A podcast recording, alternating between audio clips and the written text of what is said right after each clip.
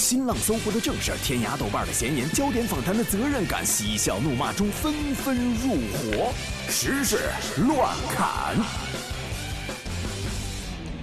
OK，首先我们来说说天气吧。伴随着十面埋伏，我们要说今天的第一条新闻，那就是雾霾。昨天，北京启动今年下半年首个空气重污染预警，等级黄色，预计未来三天将持续五级重度污染状态。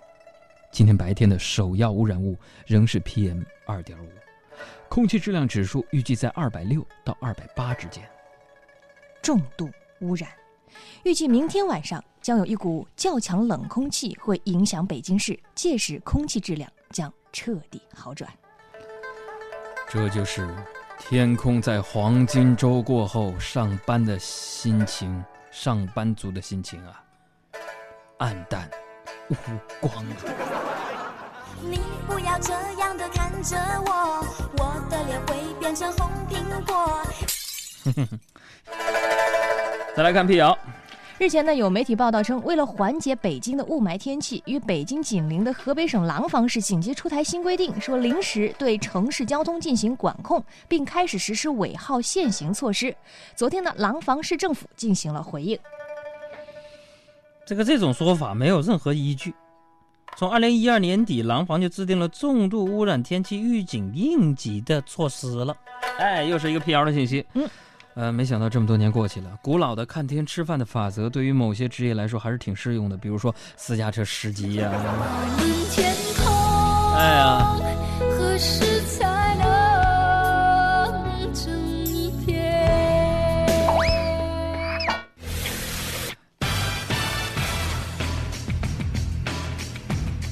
相信呢，最近上网的朋友都会听到有一个这样的段子，叫“学挖掘机技术哪家强”哈。那随着这个段子走红呢，最近呢，记者发现儿童挖掘机的玩具开始热销，价格呢从百元到上万元不等。但是呢，也有家长哈对这个儿童挖掘机玩具的安全性产生质疑。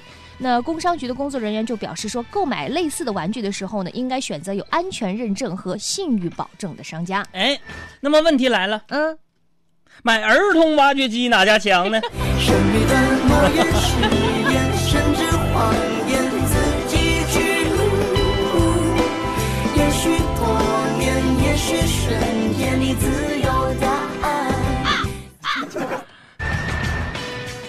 再来说发生在山西的一件事情，最近太原一位彩民揽下了至少一百注双色球头奖，奖金高达五点二亿元。辞职。那对于这样一个天文数字哈，很多网民不是这个羡慕嫉妒恨，而是开始质疑这个彩票的公正性，甚至有人在说啊，没有公布这个彩民的这个信息，完全保密，是在编童话，以引诱更多的人去买彩票。哎，揣测那些要求公开获奖者信息的人的心情，嗯，也许是出于保护中奖者的原因。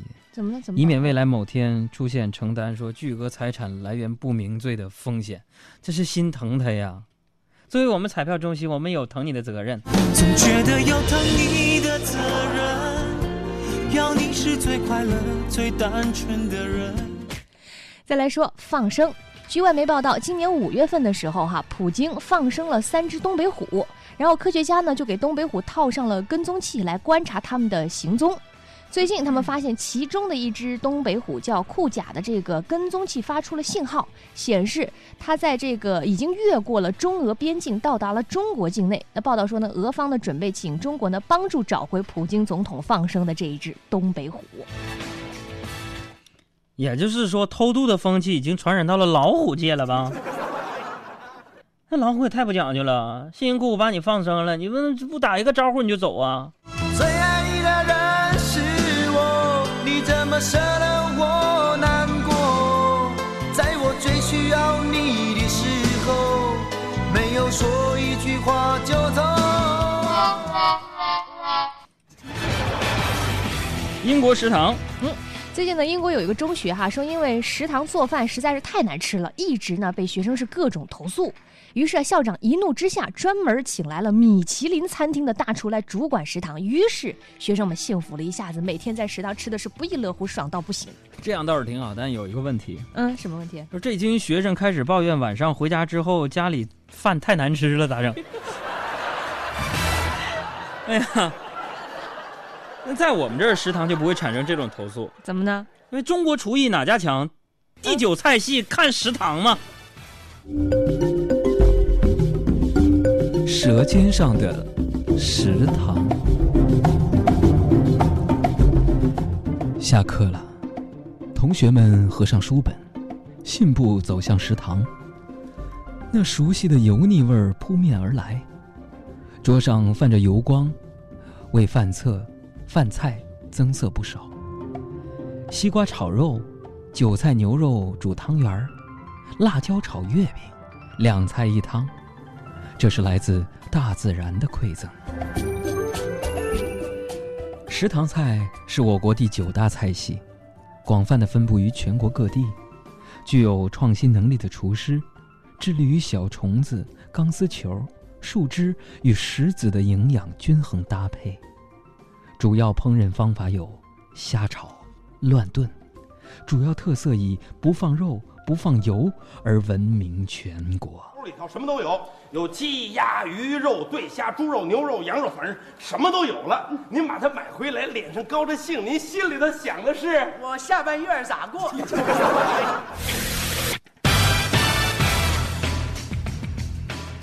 再来说一个国外的消息，据英国《每日邮报》报道，在印度南部的拉巴克植物园，最近有人拍下了这样的一张照片，就是一只猕猴边吃午餐边读报纸的场景。而且呢，哎呀，挖掘机到底哪家强？嗯，怎么的？